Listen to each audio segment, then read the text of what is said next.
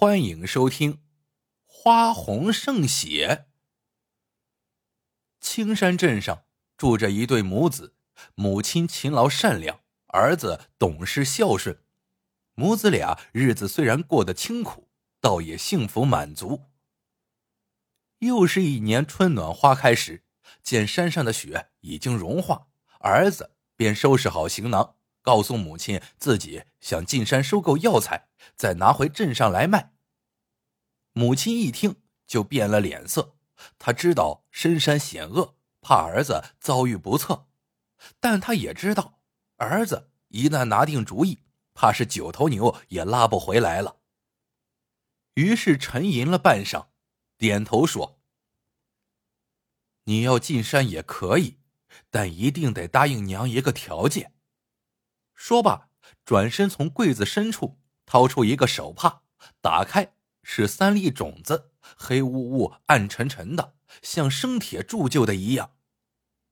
母亲字字用力的说：“你把这三粒种子带上，记住，每到一户人家住宿，必须趁主人不注意时，把这三粒种子种在那家的屋前屋后。”第二天离开时，再把这三粒种子挖出来带上，到下一家还是这样做。答应娘，你一定要做到。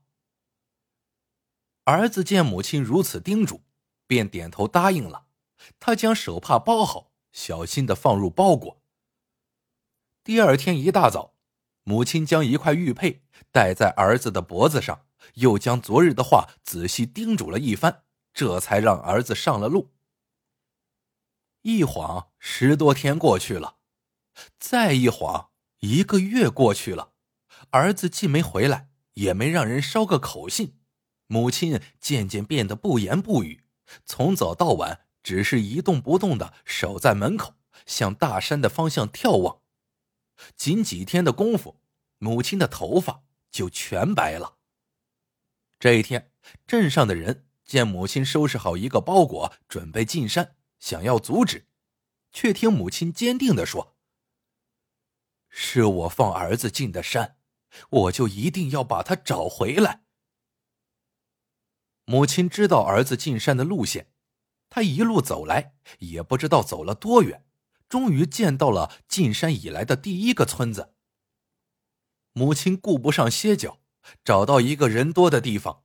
就从包裹里拿出一幅画，挂在树上，然后就一声不吭的坐在旁边。村里人见来了这么一个奇怪的大娘，挂上了一幅画，都好奇的围上来看。却见那画上是一朵花，花瓣展开如碗大小，颜色鲜红胜血，花瓣层层叠叠围着中间一朵娇嫩的花蕊，画上还有一行字。求购血里红，十两银子一朵。大伙一下子惊叹开了，一朵花居然值十两银子，只是谁都没见过这种花。大伙围观一气，咂嘴一气，看这画旁的大娘不言不语，便压低声音嘀咕道：“这位大娘莫不是个疯子吧？”一晃过了两天。没有人拿花来换银子，母亲叹了口气，小心的把画卷好，又向大山更深的地方走去。一路上，母亲只要见到村子，不管大小，都要挂上画，等几天，看是否有人卖花。他饿了就吃随身带的干粮，渴了就讨一碗水喝，累了就靠在树上打个盹。时间一天天过去。母亲也不知道走了多远，经过了多少村落，只觉山势越来越险峻。他知道，越是险峻的山里，越有珍贵的药材，儿子就越有可能来过。这一天，母亲来到了一个偏僻的小山村。小山村地势险峻，仅有十几户人家，星星点点的散落在陡峭的山崖上。母亲看到这村里没什么店铺。只有村头一间小小的杂货铺。他想，村里的人家肯定都会来这里买东西。如果把画挂在这里，村里人就都能够看到。于是他便在小店旁的树上挂上画，然后照例坐了下来。一天过去了，两天过去了，村里的十几户人家基本上都来过小店看过画了，可没有一人说自家有画上的画。母亲的心一点一点的往下沉。看样子这回又落空了，还要继续往山里走。只是自己的身体越来越差，常常坐下就起不来，头晕眼花老半天。这几天他更是夜夜梦见儿子。他想，与儿子相聚的日子应该不远了。这一天，母亲一边吃馒头一边琢磨：如果还没有人来卖花。就得动身到下一个村子了，来日无多，不能再耽误时间了。正在这时，耳边传来一个小孩的声音：“咦，这不是我家里长的花吗？”母亲惊得一抖，手中的半个馒头“噗”的掉在了地上。他抬头一看，只见一个七八岁的小男孩正歪头打量着画。母亲颤抖着声音说。娃呀，你家真有这样的花吗？你可别骗婆婆呀！小男孩听了，又把脑袋凑到画前，仔细看了看，然后用力点点头说：“没看错，我家后院里的红花跟这个花一模一样。”小男孩走后，母亲赶忙起身，因为起身时太急，竟重重跌了一跤。蹭破了脸，流出血来。可他顾不上擦血，只是紧紧的盯着那个小男孩，直到小男孩的身影消失在山坡的另一面。母亲爬到高处一看，只见山坡后只有孤零零的一户人家。母亲当下有了主意，她收好画，立马下山去找当地知府。好在知府是个清正廉洁的好官。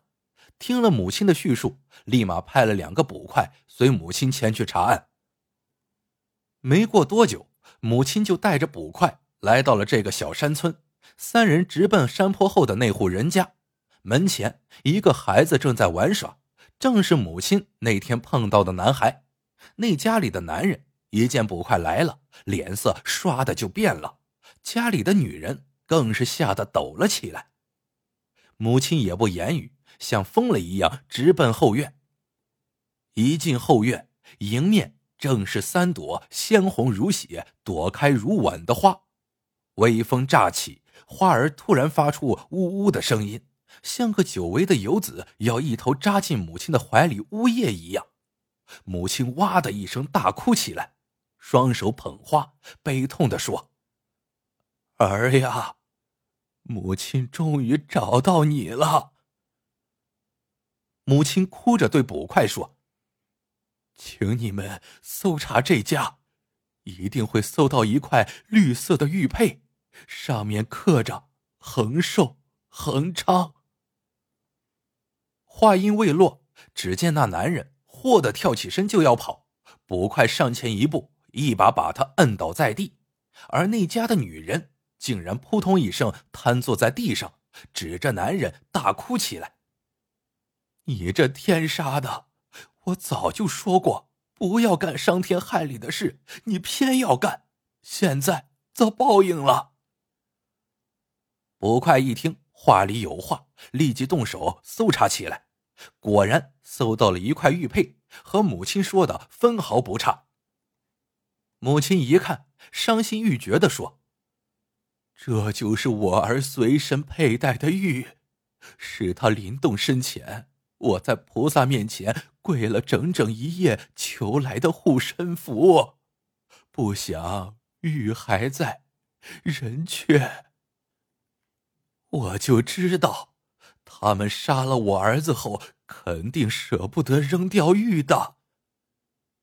说着，母亲突然咆哮起来，奔上前揪住男人的衣襟，撕心裂肺的喊道：“说，我儿子在哪？”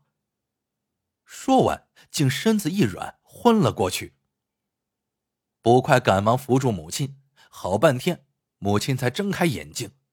捕快忍不住的问：“大娘，你是怎么知道你儿子在这家被杀的？”母亲心如刀绞，哑着嗓子说：“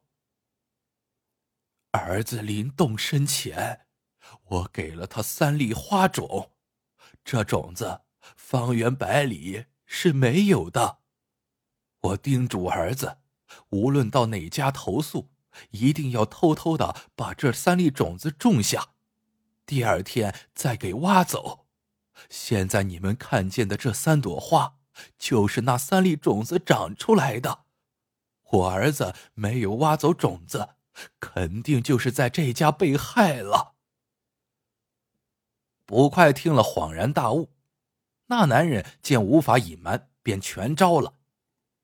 原来那天山里。来了一个年轻人来他家里投宿，他见那人身上带了银子，当下就起了杀心。可他哪里知道，这年轻人已在后院悄悄埋下了三粒种子。母亲听过，顿时痛苦的如万箭穿心。突然，他一咬牙，一跺脚，将那玉佩高高举起，狠狠的朝地上砸去，颤抖着声音说：“我的儿。”母亲来了，说着便哇的吐出一口鲜血，倒在花上。这时，那鲜红的花瓣突然飘落下来，刹那间落红如雨，像一位年老母亲的血泪在飞。好了，这个故事到这里就结束了。喜欢的朋友们记得点赞。评论，收藏，感谢您的收听，我们下个故事见。